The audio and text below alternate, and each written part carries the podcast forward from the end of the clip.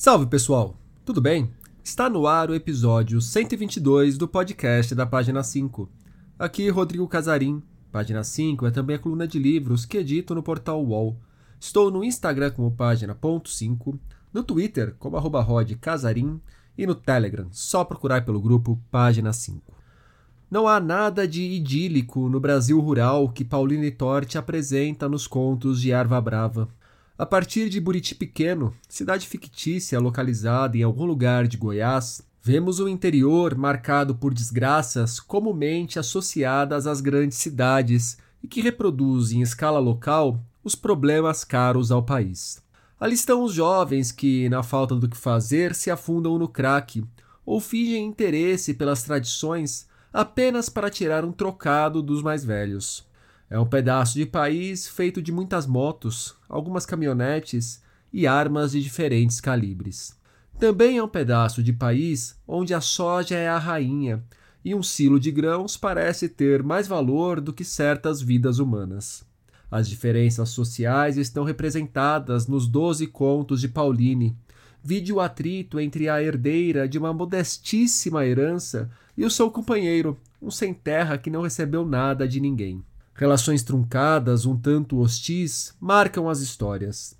A religiosidade e a maneira algo fantástica de compreender o mundo também fazem parte dessas narrativas. Passamos por esses pontos na conversa que vocês ouvirão a seguir. Pauline Torti conhece bem o Centro-Oeste. Natural de Brasília, cresceu tendo a poeta Cora Coralina como uma de suas maiores referências. A autora estreou na literatura em 2017 com o bom romance Alegro Manon Tropo, publicado pela Oito e Meio. A escolha do conto como gênero para a Erva Brava, seu segundo livro, foi assunto do nosso papo, bem como as origens de alguns desses contos. Pauline Torte, muito obrigado pela presença aqui no podcast da página 5. Paulina, a primeira pergunta que eu gostaria de te fazer é: o agro é pop? Olha, eu acho que o agro é mais morte do que pop, né? né, Rodrigo? Acho que a gente está vendo aí uma, uma escalada, né, de coisas muito tristes que têm acontecido no nosso país em virtude dessa, desse crescimento do agro, né, que se deu aí na última década. Últimas duas décadas, sobretudo. Na verdade, o agro está avançando, né, aí há 500 anos, mas eu acho que essas últimas décadas aí foram bem marcantes, né? É, é, claro que eu te faço essa pergunta por conta do Erva Brava, que tem muito a ver com esse mundo do, do agronegócio e do centro-oeste brasileiro, né? Sim. E aí, já entrando no, no livro propriamente dito, é, eu vou começar ecoando uma pergunta que me chegou de um ouvinte, o Estevão Mantovani, disse que conheceu o projeto que deu origem ao Erva Brava, escutando aqui o podcast, uma participação sua no ano passado, ano retrasado. E ele falou que lembra muito bem de contos como o do rapaz que cai num silo e outro de dos jovens que vão fazer turismo em Buriti Pequeno. E ele pede para você falar um pouco do seu processo criativo. Como que surge a ideia de arquitetar Buriti Pequeno? É, bom, esse, esse projeto foi interessante, difícil. Confesso que não, não foi uma experiência fácil para mim, que foi publicar uma versão muito inicial né, desses contos. É, talvez não tanto inicial, mas certamente longe da versão definitiva, né, que hoje está aí no livro. É, mas algo se mantém né, em relação a essas versões, é, algo da história, embora eu acho que é, na questão formal eu tenha mudado bastante coisa, não considero é, que sejam os mesmos é, textos, né?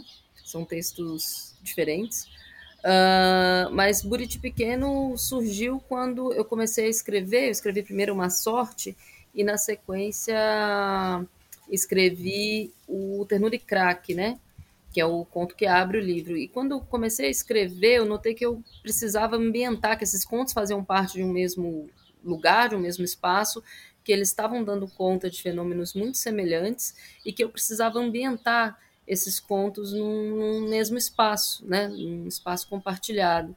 E quando comecei a pensar em lugares, né, comecei a elencar lugares possíveis. Pensei aqui em Pirenópolis, em Goiás, pensei em Mambaí também, aqui em Goiás, sempre o estado de Goiás. Só que nenhuma cidade dava conta de tudo que eu precisava, né? Por exemplo, Pirenópolis é uma cidade muito turística, né? Que já tem uma presença muito forte dos forasteiros, então já é uma cidade muito modificada, né? E Mambaí, ao contrário, não tem, não tem quase nada é, nesse sentido, mas não tem um rio que cruza a cidade. Para o livro era fundamental que tivesse esse rio, né? é, que é uma coisa bem comum aqui nas pequenas cidades, nos pequenos municípios, não só de Goiás, né, mas também de Minas.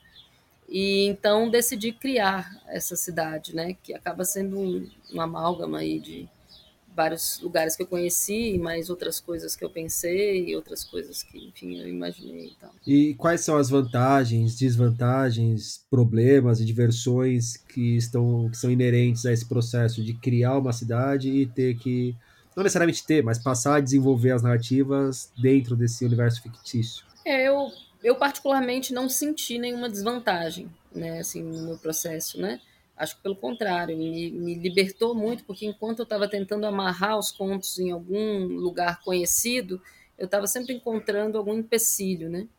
É, e, e, nesse caso, não. Nesse caso, eu fiquei muito à vontade né, de colocar as igrejas que eu queria, de expô-las como eu gostaria nesse espaço, é, fazer as alterações que eu achava necessárias. Por exemplo, em um dos contos, que é o Onde Nascem os Sinos, tem uma antiga escola que virou um pátio para uma loja de maquinário agrícola.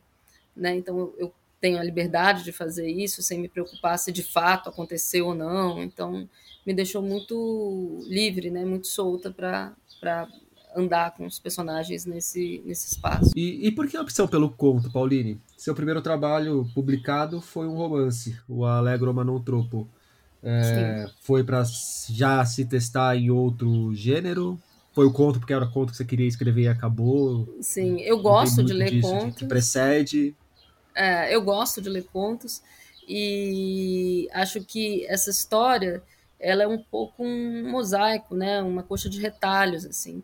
Eu achei que seria mais interessante manter desse jeito do que construir uma trama em que né, esses personagens se encontrassem, enfim, tivesse um, um, um, conflito central, embora exista um conflito central, talvez, nesses contos, né, no sentido, assim, pensando que eles têm uma, um espírito ali do tempo que amarra todos eles, mas não é uma construção romanesca, né?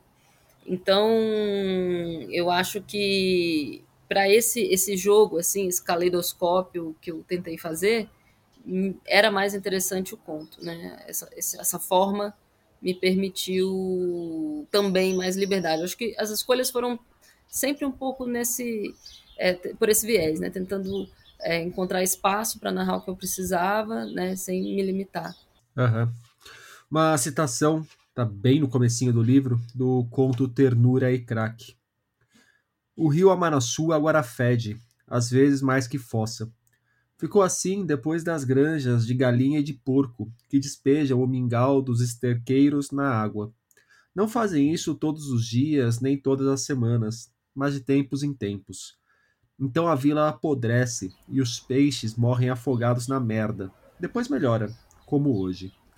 É, eu separei esse trecho porque ele é um dos muitos exemplos que tem no livro de uma espécie de quebra de um interior idílico, de uma visão idílica do interior que ainda existe na cabeça de muita gente, né? Sim, é, sim. Ainda mais assim, quem vive aqui na grande cidade, que nem eu moro em São Paulo.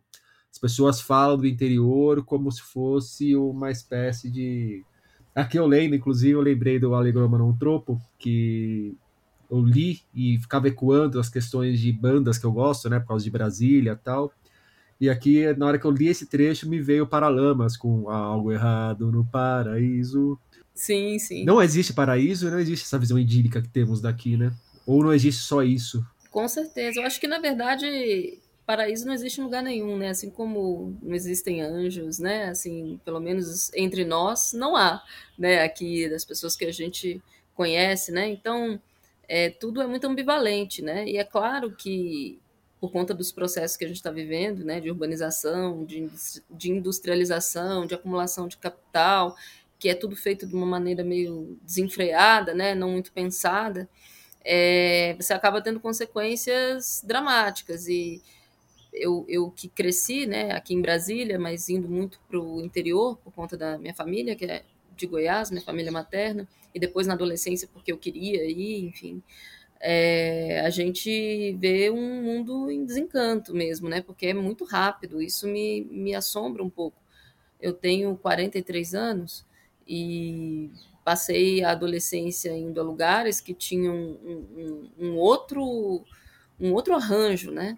Há 20 anos, 17 anos, 15 anos, e você chega hoje, a paisagem está transformada e os hábitos das pessoas também né, vão mudando muito. Então, abre ali a Ricardo Eletro e as pessoas se endividam e fazem o crediário e enfim as coisas tem coisas boas que acontecem né? As escolas melhoram né? Tem mais acesso a médico né? Porque não é tudo também é só para para o mal né? Para das pessoas.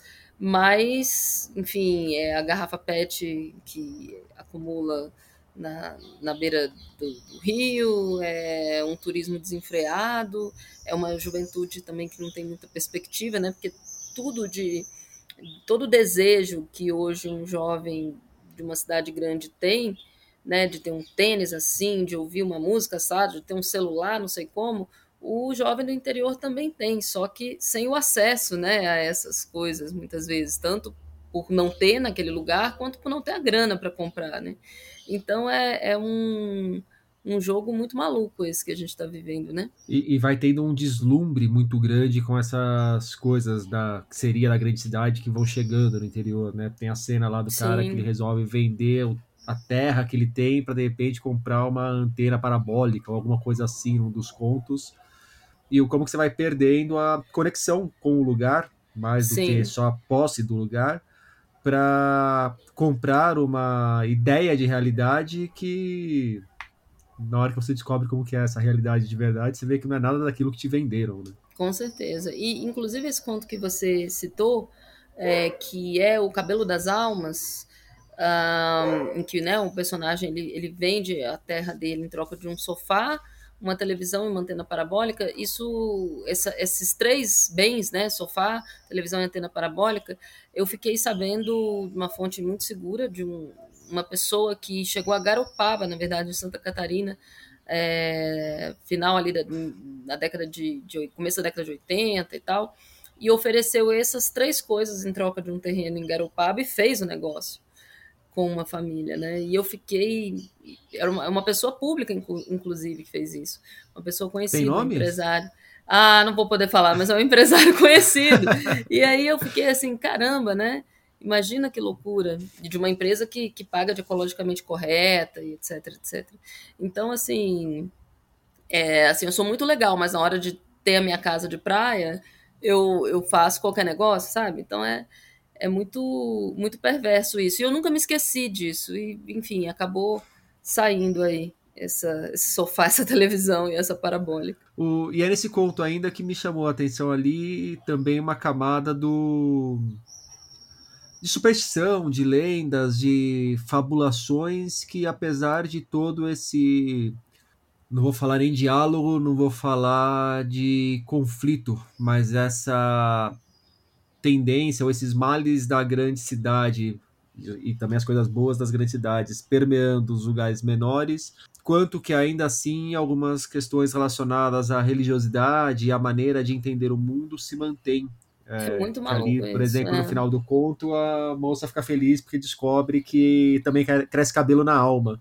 Sim, é, sim. É, você pode falar um pouco dessa. Você que vive aí no, no interior, como que, que se dá isso? Como que apesar da chegar a antena parabólica, é, a verdade da. Não a verdade bíblica exatamente, mas a verdade que se fala na igreja, que se fala na religião, que se fala na, na tradição oral, continua também presente nesses lugares? Sim, sim. É, eu cresci em Brasília, né? Bem na parte urbana da cidade, no plano piloto, mas a minha avó, ela é nascida na cidade de Goiás, né? Cidade da Cora Coralina, antiga Goiás Velho. E as irmãs dela, enfim, com quem eu convivi muito, as primas, etc., são todas de lá. E a minha avó saiu muito cedo do interior, com 14 anos, estudou enfermagem, morou em São Paulo, trabalhou no Hospital da, das Clínicas e veio para Brasília é, na década de 50, né, ainda na construção, em 57.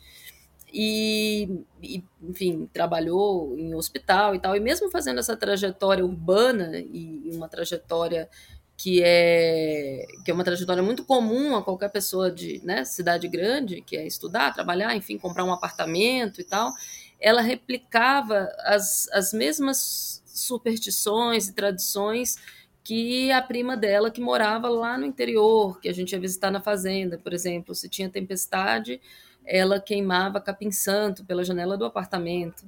E isso eu vi minha infância toda, né? Isso aparece no livro também, né? No último conto, tem personagens que tá tendo uma tempestade e elas queimam capim santo para Santa Bárbara e tal. Isso é uma coisa que a minha avó fazia, apesar dessa trajetória urbana, apesar de ter estudado, apesar de, enfim, ter, ser servidora pública, morar numa, na capital do país, ela ainda reproduzia não só esse quanto outros é, hábitos, assim, costumes e crenças, né? Então havia palavras proibidas na nossa casa porque elas atrairiam coisas ruins, por exemplo, desgraça, nunca poderia ser dito, né? E, e, eu via que era uma coisa não só dela, mas também das minhas avós e tal. Então acho que essas coisas permaneceram assim comigo. É, não, não, não tenho as mesmas crenças, né, os mesmos hábitos, mas guardo essas lembranças. Eu acho que eles estão saindo aí de vez em quando na literatura. Foi legal você falar do último conto, porque ele tem uma pegada ali apocalíptica que no livro ele me parece que ele só faz sentido mesmo fechando o livro. Não faria sim, muito sentido sim. você abrir o livro com ele ou colocar ele no meio do livro. Sim. É, como que funciona essa organização na ordem dos contos? Você é daquelas contistas que fala que, olha, pode pegar e ler por qualquer ordem porque não influencia muito? Ou é melhor seguir primeiro o primeiro conto, depois o segundo conto, depois o terceiro conto, porque dessa forma o entendimento da obra vai ser melhor? É, eu acho é claro que cada leitor pode fazer absolutamente o que quiser. Inclusive, se um leitor quiser ler um romance de trás para frente, o problema é dele. Exatamente. Direito, mas... Exatamente. Tem até aquele livro ótimo do Pierre Bayard, que é professor, acho que na Sorbona, até, que é Como não ler, como é? Como falar dos livros que não lemos. O, o título, né, é meio capcioso assim, as pessoas entendem mal, mas é um livro interessantíssimo. E ele fala justamente disso, né? Ele, ele começa relatando que ele nunca tinha conseguido ler Ulisses, mas tinha muita vergonha por ser um professor de literatura e mentia para as pessoas e dava aula sobre Ulisses sem ter lido. Né? Então, uhum. eu, eu, eu acho interessante. Ele, ele fala sobre a liberdade do leitor.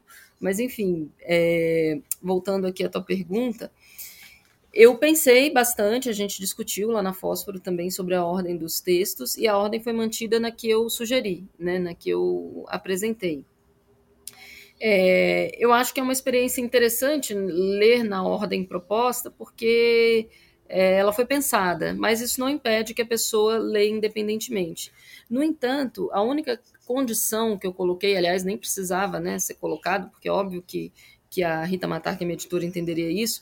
A única é, condição, digamos assim, que eu coloquei foi que Rios Voadores não saísse do, do último lugar ali, que não deixasse de ser o último conto. Né? Esse é o único conto que talvez lido independentemente não faça tanto sentido quanto os outros, né? Os outros, ele, ele, ele depende um pouco mais dos outros contos para existir, mas não impede também de que seja lido sozinho. Mas a, a ordem não prejudica o entendimento, eu acho. Por exemplo, se a pessoa quiser ler o Matadouro, que é o penúltimo conto, antes do Ternura e Crack, não vai fazer diferença. Só que o que eu quis, por exemplo, abrindo com Ternura e Crack, que é um conto que se passa dentro da cidade, né? Porque em alguns, alguns dos contos se passam na zona rural mesmo. O Ternura e Crack ele se passa dentro da cidade mas ele se passa às margens do rio, onde há ali algumas pessoas que elas estão fumando crack. É, e ali eu acho que é um, uma boa entrada nesse universo, né? Porque você consegue ver que é uma cidade pequena, você consegue ver que há problemas acontecendo. Então eu achei que é uma boa entrada assim no ponto, né? no, no universo do livro, melhor dizendo. É, ali eu acho que já apresenta muitos elementos de tensão que vão é. se desdobrar em outros depois, né? Exatamente. De outras formas, não, é, não, não achem que quem estiver ouvindo não acha que é um livro de crack. Não, não. Não, é o único, é o único que acontece. É, porque é uma, é um, é, aliás, é um problema muito grave né, dos pequenos municípios hoje. É, já há algum tempo. O crack não está só nas grandes cidades, né? E, e, eu tenho a impressão de que nas pequenas cidades o estrago é ainda maior, né? Porque a, a porque a juventude está mais ociosa, né? Você termina, vamos supor, você conseguiu terminar seu ensino médio, mesmo que você mora em Paraty, a cidade da Flip. Você terminou seu ensino médio, você faz o quê? Vai trabalhar de garçom? Vai trabalhar na pousadinha? Vai trabalhar? Será que é isso que você quer? Né? Então, é, não há muito entretenimento, não há muito, muita opção de formação, de encontro, de realização pessoal. Você talvez tenha que sair, mas não tem muito como sair, porque ninguém vai te ajudar né, nesse, nesse primeiro momento como muitos de nós, né, podemos nos, nós temos o privilégio né, e a sorte de poder estudar fora, em outro estado, né, fora de casa. Isso não é fácil para muitas pessoas, pelo contrário, é muito difícil. Então as pessoas ficam um pouco presas ali e, e desejando coisas que elas não podem ter, então a frustração é, é, é constante, né? É toda hora mostrado a você aquilo que você não pode ter né, que é desejável que você esteja, então é, é, que você tenha. Então eu imagino que para as pessoas que estão nesse estado de, de carência, né, econômica, carência emocional, carência pessoal, assim, de realização de vida, né, você chega um, um, uma, uma substância, algo que te dá um alento, esse algo vai estar, tá, né, é, vai ser mais sedutor, eu acho. E eu imagino que seja uma condição no qual cada, isso cada vez mais acentuado, em que a falta de perspectiva é muito grande, né? Porque, pelo que eu acompanho das notícias e pelo que eu posso perceber nas coisas que eu leio, não só no que eu li no seu livro, é, você pega um jovem em muitos lugares que, sei lá, ele olha para frente, o que ele pode se imaginar é trabalhando no na plantação de soja e de repente caindo no silo e Sim. torcendo para que alguém abra o silo para resgatá-lo. Senão ele morre e acabou. É, que, que, a soja ali vale mais do que ele. A Sim. soja rainha, como é escrito em algum momento também do Eva Brava. Eu vejo assim que acho que toda, todo jovem que está numa situação de, de marginalidade, né, seja num pequeno município ou na cidade grande, é difícil para ele sonhar, né? Como você vê aí, você chega num. Um, num colégio de classe média, ou mesmo num colégio público que é bem localizado, entre aspas, né? Você pergunta, ah, como é que você se vê daqui a cinco anos? O cara fala, ah, me vejo na faculdade, me vejo isso, me vejo aquilo. Eu tive a oportunidade de trabalhar uma época num projeto social aqui no DF, numa região administrativa chamada Planaltina. E eram jovens em situação de risco, né? A maioria deles garotos de 16 a 24 anos. Eu dava aula de língua portuguesa para eles. E aí, de início, eu quis fazer um papo com eles e perguntei, né? Fizemos algumas atividades, como é que eles se imaginavam daqui a cinco e também daqui a dez anos. E um deles, nunca me esqueci da resposta, ele tinha recém conseguido um emprego numa padaria. Ele tinha sido pai muito jovem, com 16 ou 17 anos, então ele estava muito satisfeito de ter esse emprego, com carteira assinada, e o sonho dele daqui a cinco anos era continuar na padaria e daqui a 10 anos também. E era um menino muito inteligente, com, com potencial para fazer grandes coisas. E assim, não é que trabalhar na padaria seja ruim. O problema é que no nosso país, esse tipo de trabalho te dá muito pouco. Suas possibilidades ficam muito reduzidas, né? Não é, infelizmente, em outros países, você pode sim ser o caixa do supermercado, como eu vi já na França, e ser o prefeito da cidade, entende? É, aqui no Brasil, a coisa, infelizmente, né, por a gente ter, tal, certamente por essa história de escravidão aí que se estendeu muito tempo, a coisa é, não é assim, esses trabalhos são subvalorizados, né? Então, quando você vê um menino de, de 18 anos, que o sonho dele é daqui a 10 anos ter o mesmo emprego que ele tem hoje na padaria, eu, eu acho que tem alguma coisa aí acontecendo, sabe? Alguma coisa estranha, você tá... As pessoas perderam né, a capacidade de, de sonhar, de fazer planos. Eu tenho um grande amigo aqui em São Paulo que o sonho dele, quando ele era criança, era ser motorista de ônibus. Eu conheci uma criança que também tinha esse sonho. É. Ele completou e ele virou, ficou maior de idade e tal. E ele virou motorista de ônibus. Ele amava trabalhar com ônibus. Ele tinha é, programa no computador, jogo de videogame no computador, que ele dirigia ônibus no mundo inteiro tal. Ele amava trabalhar com ônibus, mas aí ele teve que sair e fazer outras coisas por conta da remuneração. Exatamente. Não, não dá para trabalhar só com o amor. E daí eu acho que é muito simbólico disso daí, que é uma profissão essencial Com e certeza. que a pessoa está ali e faz por paixão, adora fazer aquilo, faz muito bem, mas tem que sair para fazer outra coisa, justamente pelas perspectivas que aquela profissão oferece ou não, né? Uma Isso. questão material mesmo. Isso. Não, eu, se a gente olha para as crianças, você falou agora de, de criança, eu conheci uma criança, o irmão queria ser motorista de ônibus, virou jornalista, até meu colega. E a irmã, ela tinha uma moça que ia passar roupa na casa, ela achava aquilo o máximo. Ela falava: ah, quando eu crescer, eu quero ser passadeira de roupa. Porque ela achava uma, uma atividade interessante. E, e, isso você perde, né? Eles são meninos ali de classe média, começam a crescer, já entendem os códigos sociais ali, perdem esse interesse. Mas o, o jovem, que ele não tem muita possibilidade de mudança, né? O, o sonho dele não, não caminha, parece, né? E e eu nunca me esqueci disso, desse menino que me, me falou, né? Essa, desse sonho dele de continuar na padaria daqui a 10 anos. Se a padaria, né, pudesse proporcionar a ele uma vida tranquila, para ele criar o filho dele bem, para ele ter né, uma, uma, uma, vida bacana, tudo bem, mas a gente sabe que não é assim, né? Paulina, eu queria que você falasse um pouco mais sobre a construção das personagens de Erva Brava, e não só das personagens, mas da relação entre essas personagens que é um livro feito de relações muito truncadas, muito violentas, é, eventualmente hostis, né?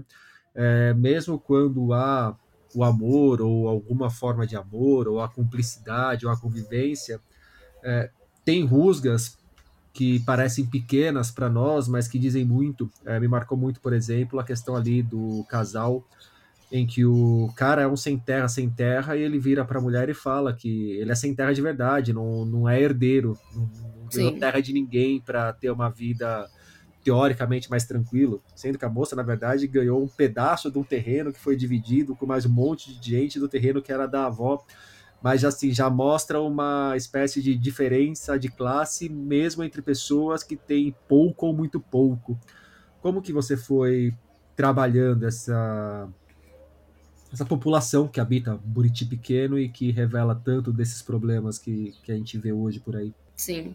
É, essa relação. E, né, e assim, do... e não só que a gente vê hoje, mas problemas que a gente não vê hoje, porque essa questão, por exemplo, do sem terra com a pequeniníssima herdeira não é uma questão que a gente veja por aí, né? Sim. Ainda sim. que a gente, na hora que olha o livro, vê que é completamente plausível e que estranho seria se não existisse. É, isso do, do pobre, né, oprimindo o que é mais pobre ainda, eu acho que é algo que acontece às vezes no livro, né, no, no Cabelo das Almas também, né, que o, o, o senhor que vende o terreno em troca de uma TV, um sofá e uma antena, né, um dinheiro para comprar isso, ele, ele desaloja uma família que é mais pobre, que é rendeira de um outro terreno que ele tem. Então, e esses não tem nem a carroça, né, nem o cavalo para puxar a carroça, melhor dizendo para levar os pertences quando eles são desalojados. É, eu, eu acho assim que eu tive a, a, sorte, talvez, de ter conhecido um pouco o interior aqui de Goiás e também de outros pequenos municípios, sabe? Na minha vida, é, eu pude conhecer muitas pessoas é, que têm uma vida diferente da minha. Então, por exemplo, eu morei no, no Rio Grande do Sul, na cidade de Rio Grande, e fiz uma época um, um trabalho para uma doutoranda em que eu fazia entrevistas com pescadores artesanais na região da Lagoa dos Patos. Eram pessoas que passavam também por muitas dificuldades, né? E ali eu, eu, eu conheci muita gente, é, conheci muitas histórias, viajando aqui pelo interior de Goiás também, né? A partir, sobretudo, da adolescência. Tem as narrativas da minha família, né? Das minhas histórias de família, é, coisas que me contaram Uh, por exemplo, tem o conto, deixa eu me lembrar o nome dele, por, o título dele, porque eu não sei às vezes de cabeça, que é O Matadouro. No Matadouro, é, ele é inclusive dedicado a Gil. É, essa Gil é a Girlene Bulhões, uma museóloga uh, que mora na cidade de Goiás e que me contou uma história muito semelhante, né, embora não com os desdobramentos que aparecem no conto, mas de uma mãe que vinga uma filha que morreu ao ser levada para trabalhar como empregada doméstica, né, na, em ah. Goiânia. É, então, esses personagens, é, eles não são nenhuma dessas pessoas, óbvio, óbvio, né, evidentemente, mas eles carregam muito de histórias que eu conheci, que eu ouvi, de pessoas que eu, com quem eu falei, né, embora, por exemplo, é, no Onde Nascem os Sinos tem um cineiro, né, que, e o conto é dedicado a um amigo que era cineiro aqui na cidade de Pirenópolis. É, esse meu amigo não tem absolutamente nada a ver com o personagem, né? Nem personalidade, acho que ele também não viveu o drama de querer passar o conhecimento dele adiante, mas há coisas que ele me disse, há coisas que eu aprendi, né, que aparecem no conto. Então, eu acho que vem um pouco disso, dessas pessoas mesmo que eu fui cruzando e mais o que vem saindo da cabeça aí, que a gente não sabe muito bem como é que acontece, né? Bate ali no liquidificador e sai essa vitamina esse livro, provavelmente, alguém já deve ter dito que ele é, fala sobre o Brasil profundo, mas se ele fosse lançado há 20 ou 30 anos atrás, com certeza a maior parte da recepção dele falaria que ele é um livro sobre o Brasil profundo. O que você acha dessa expressão hoje, Pauli? Brasil profundo. É, eu não me incomodo, não. Eu sei que, que é comum né, que os autores se incomodem. Eu acho interessante. Eu acho interessante, porque é algo de, algo de profundo que nós na cidade, nas cidades grandes não acessamos mesmo.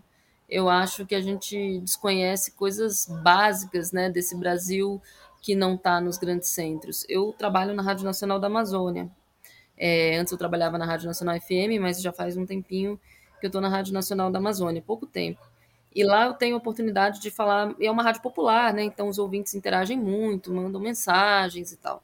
E lá eu tenho oportunidade de interagir muito com essas pessoas, quase todas moram na zona rural, né? Elas sintonizam ou por parabólica ou por rádio amador, né? E às vezes também por aplicativo, internet, hoje em dia também que tem. Mas, é, por exemplo, eles têm seus artistas favoritos. Então, eles pedem todo dia Barrerito, Fernando Mendes, é, são nomes que, quando eu falo para os meus amigos, ou quando eu falo em rodas, ninguém nem sabe quem é. E eles são verdadeiras estrelas né, nesses, nesse, nessa emissora e para essas, e essas pessoas. Né, são artistas adorados. Isso para falar um mínimo, né? Começam a falar às vezes de plantas, de remédios, você vai conversar com as pessoas que ninguém conhece. Então eu acho que a ideia do profundo como algo que é um pouco velado, porque é, escuro, né? O profundo, a gente olha para ele, a gente não vê o, o que tem até o fim. Eu acho que eu acho que cabe sim. Eu não acho ruim essa expressão, não acho uma expressão bastante razoável. E quanto que você avalia que a gente entender essas dinâmicas sociais que você apresenta no livro e que são muito presentes no centro-oeste do país, principalmente, para a pergunta que eu vou fazer, é, ajudam, se não exatamente a gente compreender, mas a gente começar a sacar por que, que estamos no Brasil de Jair Bolsonaro no poder. Pois é, isso, isso. E por onde podemos contornar isso a partir também dessas dinâmicas, dessas experiências. Ah, eu adoraria saber dar essa resposta, Rodrigo, meu sonho. é, eu estava só esperando essa resposta aqui para começar a sexta-feira de verdade. Pois é, eu adoraria dar essa resposta, porque a gente está vivendo uma, uma crise é, que é para além da crise política, né? A gente está vivendo uma crise moral, uma crise econômica, uma crise em tantos, tantos sentidos que. Na verdade, a impressão que eu tenho é que a crise política, inclusive, é consequência dessas crises que a precedem, né? Não é Sim. a causa. Sim, sim. Eu, eu, eu vejo muito, eu tenho lido Freud e tal, né? Eu gosto muito de psicanálise como curiosa e como paciente, como cliente da psicanálise. Mas é, eu, eu, eu acho, na verdade, que o mundo está pedindo uma leitura psicanalítica, sabe? Mais do que política, assim. Porque mesmo esse, esse Brasil do Jair Bolsonaro, eu vejo que é um, é um Brasil de muita gente recalcada que vê nesse cidadão uma possibilidade de, de, de gozo, sabe? De, ah, tô livre, agora eu posso, né? Eu posso ser quem eu sou, eu posso falar o que eu quero, eu posso, é, posso enfim, oprimir quem eu quiser, às vezes, acho que não é sempre também que é, que é esse o desejo, mas eu, eu, eu penso que falta, tem aquela, aquele memezinho, né? Falta amor no mundo, mas falta muita interpretação de texto, concordo. Falta muita interpretação de texto, mas falta psicanálise também, sabe? Eu acho que as pessoas estão precisando se analisar. Eu, eu, eu vejo que individualmente as pessoas estão muito adoecidas, né? Mas, mas não sei se é o, né, se é o, o que, que veio primeiro, o ovo ou a galinha. No caso é o ovo mesmo, mas só usando a, a, a, a, a construção aqui, a frase de efeito mas eu, eu não sei né, se é esse se o bolsonarismo é, é, é feito, resultado, causa, né? Da, dessas coisas, mas há algo aí para ser investigado, acho que no âmbito pessoal mesmo de cada um, e é muito difícil, né? Como você vai fazer com que um sujeito é, pessoalmente né, passe a se analisar, a refletir sobre ele mesmo? Não sei, eu penso que, que a análise deveria ser uma coisa assim mais abrangente, mais acessível para mais pessoas. Isso é um desejo que eu teria.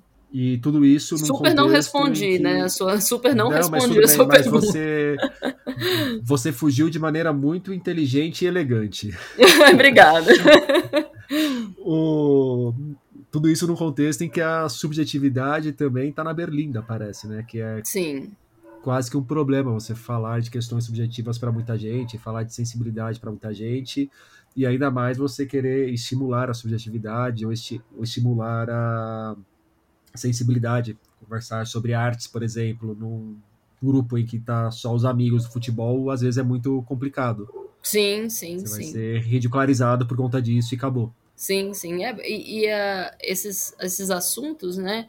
A gente que gosta de falar de arte, de literatura e tal, às vezes é, são tidos como pedantes, né? Ah, que pessoa chata, que pessoa desagradável e tal. Mas aí eu acho que também tem um pouco do, do nosso papel nisso, né? Porque às vezes é, apresentar, sei lá, o simples ato de gostar de ler como uma coisa é, muito importante também, não sei, eu acho que a gente também tem que ter cuidado, sabe? Com isso, porque, como eu estava te falando, né? Eu trabalho numa rádio popular onde muita gente com quem eu lido todo dia não foi alfabetizada, né? e provavelmente não será.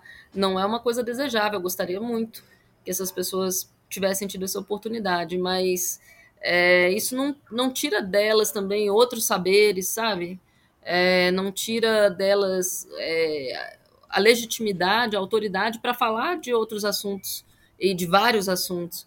É, eu, eu, eu acho que é muito interessante a gente sonhar com esse país de leitores, que, querer né, que as pessoas leiam, é, ver os livros voando aí, não só na mão né, dos, dos, leitores já estabelecidos, mas de novos leitores. Só que é, eu vejo também que a gente se, se coloca, se encastela demais também. Tá faltando, acho, colocar mais o, o pezinho no chão também, sabe? Como diria aquela, eu esqueci o nome dela, a, a, aquela baiana que ela fala, tira o sapatinho e põe, põe o pé no chão, sabe? Está faltando a gente também fazer a nossa parte, de tirar o sapatinho e botar o pé no chão. Por falar em pé no chão, dentre os agradecimentos de Erva Brava, tem um à minha mãe, pelos livros de Cora Coralina. Qual a importância da Cora Coralina na sua formação? Você já falou, você já passou por ela aqui nessa conversa, mas fale Super. um pouco mais, por favor. Ah, a Cora, enfim, é conterrânea da minha avó, né? Então eu cresci assim com a Cora na minha casa. Não a Cora a pessoa, adoraria, mas a Cora enquanto autora, enquanto figura, uma presença assim constante, porque a minha avó tinha muito orgulho disso. Ela adorava dizer que mulher inteligente e tal. Então me, me foram dados livros da Cora é, pela minha mãe muito por conta. Na nossa casa, felizmente, era uma casa de leitores, né? Tinha livros, mas o, os da Cora eu vi que, é, embora houvesse Drummond também, Manuel Bandeira e tal, os da Cora entravam com um peso a mais, que era a cidade da minha avó, entendeu? E quando eu lia, eu, eu, eu gostava muito do Manuel Bandeira também. Mas a Cora, ela tem uma, uma coisa de narrativa mesmo, né? As poesias dela contam histórias, os poemas dela, a poesia dela, os poemas dela contam histórias muitas vezes. E eu, sempre apaixonada, né, por, pelas histórias, é, me via e me imaginava em muitas delas e foram inesquecíveis, mesmo que eu tenha lido, sei lá, com seis, sete anos de idade, O Prato Azul Pombinho, nunca me esqueci. É, quando ela fala do Rio Vermelho, então, eu até achei essa semana o, o, meu livro original que eu ganhei da minha mãe, fui à casa dela esses dias, do Becos de Goiás, e eu escrevi um poema para Cora em uma das páginas quando eu era criança. Eu achei agora, eu falei, olha só, não, não, não sabia que eu tinha escrito esse poema para ela.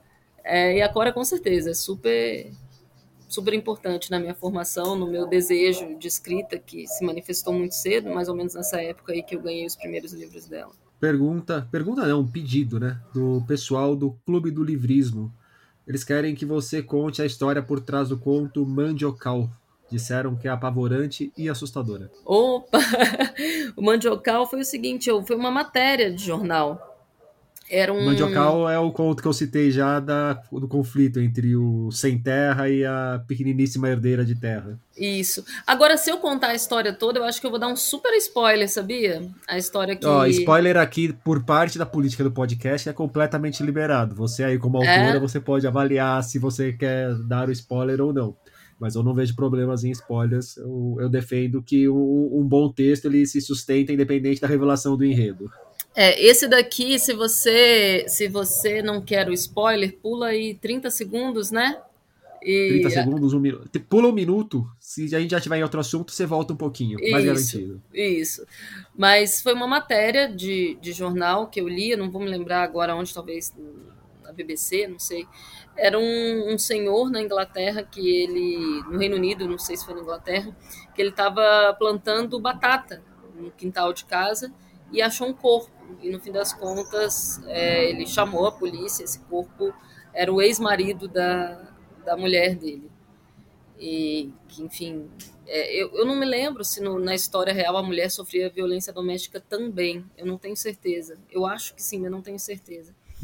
Mas eu gostei da história, né? Guardei para mim, assim. Eu às vezes imprimo essa, eu acho que eu não imprimi, mas às vezes eu imprimo as histórias que eu gosto e guardo, tem uma, uma pastinha que eu guardo. E eu falei, ah, um dia eu vou, vou escrever algo assim. E, e daí fiz o Mandiocal. Pauline, o Erva Brava ele está em consonância com uma tendência na literatura brasileira contemporânea de livros que finalmente deixam as grandes cidades, deixam a classe média e olham para o Brasil do interior, para o Brasil rural. Tá ali junto. Posso citar o Torturado ou Maria Altamira o, os contos da do Geração 2010, O Sertão é o Mundo. Como que você olha para esse movimento? E se você discordar dessa avaliação que eu faço, você pode ficar à vontade também. Eu concordo com você, eu acho que é, essa literatura, né, como diria a Mariana, a Mariana Teixeira Soares, que é minha agente, ela diz, bom, essa literatura sempre esteve aí, né? Ela não, não é que ela de repente existiu, deixou de existir voltou a existir. Só que hoje é, tem um interesse renovado por esses temas. É, eu acho que é um momento muito muito favorável, né, para quem para quem tem interesse nesse tipo de literatura, tanto de produzir quanto de ler, porque as editoras, os leitores estão interessados. E, e eu vejo isso um pouco como espírito do tempo, né? A gente está nessa busca é, por identidades, né? A gente vê aí nos últimos anos em que tanta coisa não vai bem, mas outras coisas é, foram estão sendo construídas, né? A gente vê as políticas afirmativas, como as cotas e tal, fazendo com que as pessoas finalmente reflitam, né, sobre sobre suas identidades de uma maneira que talvez elas não tivessem refletido, né? É, você vê pessoas pardas se reconhecendo é, como negras, reconhecendo suas matrizes africanas, é, suas raízes, melhor dizendo, africanas. E, enfim, eu, eu vejo que é um, é um movimento que está acompanhando talvez uma, uma reflexão maior, né? Que está acontecendo na sociedade. Pergunta do pessoal do Literatura BR. Qual a diferença para você entre publicar em uma editora menor, como foi com o Alegro Manontropo, e agora sair no, por uma das principais editoras do país, por uma das maiores editoras do país, aliás, eles usaram? Não sei se é uma das maiores já, mas a Fósforo realmente chegou muito forte no mercado, né? apesar de novata, tem, tem uma estrutura muito boa. Sim, é, eu, claro, né? Estou gostando muito da, da experiência de trabalhar com a Fósforo. Eu tenho uma relação excelente com a Rita Matar, que é a minha editora, e são, são possibilidades né, que uma casa editorial mais robusta te dá, que uma pequena casa, é, por questões óbvias, né, orçamentárias, fica impedida de, de fazer. Né? Então, uma casa maior consegue distribuir mais né, esse, esse livro, é, consegue oferecer, por exemplo, eu tive a honra de ter uma, uma capa que é uma pintura original, né, uma arte original do Rodrigo Hilde Honda, que é artista aí de São Paulo. Então são. É, é, é claro, a 8,5 também fez uma, um bom trabalho gráfico né, no Alegro, é, mas eu não preciso por exemplo, ir mais ao correio botar livro, que é a melhor parte. Essa é a melhor parte, porque eu realmente detestava. Mas é, ter que pegar a fila do correio toda semana para ir fazer os pacotinhos dos livros e tal. É, que tem gente que curte, né? E manda, às vezes eu recebo aqui é, livros com pacotes lindos, tem gente que personaliza o envelope e tal, e manda com, com mimos. É, eu acho super legal, assim, eu não tenho essa, essa verve, sabe? Essa veia, assim, eu não, não sou boa vendedora. Então, não ter que vender, para mim, é, é, a parte mais confortável, assim. Né? E, e sem dúvida, né? um, um trabalho é, de edição como como essa, né, que você tem assim um, um, cuidado extremo, né, com a publicação como a Fósforo tem com todos os livros. Eu não estou falando porque eu estou na casa não, é porque realmente se você pega qualquer livro da Fósforo você vê que é um, um primor. É, poxa, é uma super super alegria. Assim, eu tô curtindo muito. Deixa eu fazer uma propaganda aqui do próprio podcast, porque já é a segunda vez que você fala na Rita Matar. E quem quiser conhecer a Rita Matar, ela esteve aqui no episódio de número 90 para falar sobre a Annie Ernaux, que sai Olha, pela Fósforo também, grande autora francesa. Pois é, ainda tem isso, né? Tá no catálogo da Annie Ernaux, poxa, é legal pra caramba. Da Samantha, Annie Ernaux, Samantha Schweblin. Exatamente. Coisas pesadas. Exatamente. o Pauline, quando seu livro saiu, eu confesso que eu tomei até um susto, um susto bom, assim, eu fiquei feliz com a resenha que o Luiz Augusto Fischer publicou na Folha de São Paulo. Fazia muito tempo que eu não via alguém tacar tanto confete em cima de um livro que nem ele jogou no, no Erva Brava. E como foi para você receber é, não só essa aquela crítica do Luiz Augusto Fischer, que não vou falar, eu acho que acho que posso falar que destoa do do tom das críticas dele, né? É difícil Sim. pegar uma crítica dele, uma resenha dele, mesmo elogiosa, que seja tão elogiosa como aquela. É, como que é para uma autora como você receber um, uma resenha dessas e outras do tipo, essa, essa boa recepção que o livro vem tendo, né? Sim, sim. Ah, poxa, foi um, um super presente, né? É, o Fischer. Já tinham me dito que o Fischer faria é, uma resenha é, do livro. É, eu estava esperando talvez algum que ele apontasse alguma coisa, né? Porque o Fischer em geral ele ele beija, né? Ele morde, depois ele assopra, né? Ele quase sempre aponta algo no livro que talvez eu não tivesse percebido e não aconteceu, né? Ele realmente gosta muito do, do trabalho. É, foi foi muito bom. É, acho também que dá um, uma sensação de que todo o tempo que você investiu, porque foram muitas horas, muito tempo de reescrita nesse livro, tanto tempo, né, tanta obsessão, é, valeu a pena, sabe? Me deu essa essa sensação. Não que você escreva para a recepção, né, embora você escreva pra, para ser lido, é uma coisa um pouco dicotômica, mas quando vem uma recepção de um leitor tão absurdamente qualificado quanto, quanto Fischer, né, e uma, uma leitura assim é, que aponta objetivamente aspectos positivos do seu projeto, poxa, eu acho que ele te dá uma, uma sensação assim de ufa, né? Dever cumprido. Então, fiz um, fiz um, um bom trabalho. Não dá vontade de mandar e-mail para a editora pedindo um aumentozinho no percentual das vendas? Oi, ia, ia ser bom, né? Mas olha, eu acho que, de certo modo, quando sai, né, qualquer coisa, tudo ajuda, né? Mas quando sai, assim, algo tão positivo a respeito de um livro, isso já já dá uma levantada na bola, né? Daquela publicação. Então, eu sou muito grata e muito honrada, assim, do professor Fischer ter feito essa leitura. Pauli, para a gente fechar nosso papo, é, gostaria que você me indicasse um livro. Uau, vou indicar, então, um que eu estou relendo, eu li já esse ano e estou relendo, só porque ele está aqui na minha mão, que é o Cartas ao Tel, do Vincent van Gogh. Van Gogh, né, que a gente chama mais aqui, é, que são as cartas que ele escreveu ao irmão dele. Eu acho que todo mundo que é apaixonado por arte, principalmente se você escreve, se você quer fazer literatura, é, acho que é uma bela reflexão, né, sobre a doação, a paixão e a obsessão pela arte. Eu, e o Vincent foi um grande leitor, ele fala do Balzac, ele fala de vários autores, é bem legal. E essa publicaçãozinha, a edição brasileira é da LPM, é, daquela coleção Rebeldes e Malditos, é um, não é um livro caro. Então eu acho assim que se você gosta, né, de escrever ou de realizar qualquer tipo de trabalho artístico, essas cartas até te dão um, um, uma noção, assim, uma ideia interessante, né, do, de quanta paixão é preciso para fazer isso, para fazer essas coisas. Pauline Torti, muito obrigado pelo papo. Eu que agradeço. Você que, aliás, foi, acho que a primeira pessoa a escrever sobre um livro que eu, que eu, que eu escrevi. Que quando eu, lancei, é, quando eu lancei meu primeiro romance, pela 8,5, Alegro Manum Trópico, a, a, a, primeira coisa que saiu sobre o livro foi sua. Foi sua. E foi, e, e, foi positiva e eu fiquei super contente. É uma alegria. Foi, eu dei uma olhadinha antes do nosso papo aqui, eu, eu busquei aquela coluna. Eu lembrei é. que eu tinha escrito já sobre ele. Eu fui lá e falei, ah, deixa eu ver lá o que eu escrevi para dar uma refrescada na memória. E foi super legal, fiquei super contente e tô feliz de novo de estar aqui contigo nesse segundo momento. Valeu, Pauline, muito obrigado. Obrigada, Rodrigo. Falou. Tchau, tchau. Erva Brava, de Pauline Torte, chega aos leitores pela Fósforo. E por hoje é isso aí, pessoal. Indica o podcast para os amigos e inimigos. Um beijo, um abraço, um aperto de mão e até a semana que vem.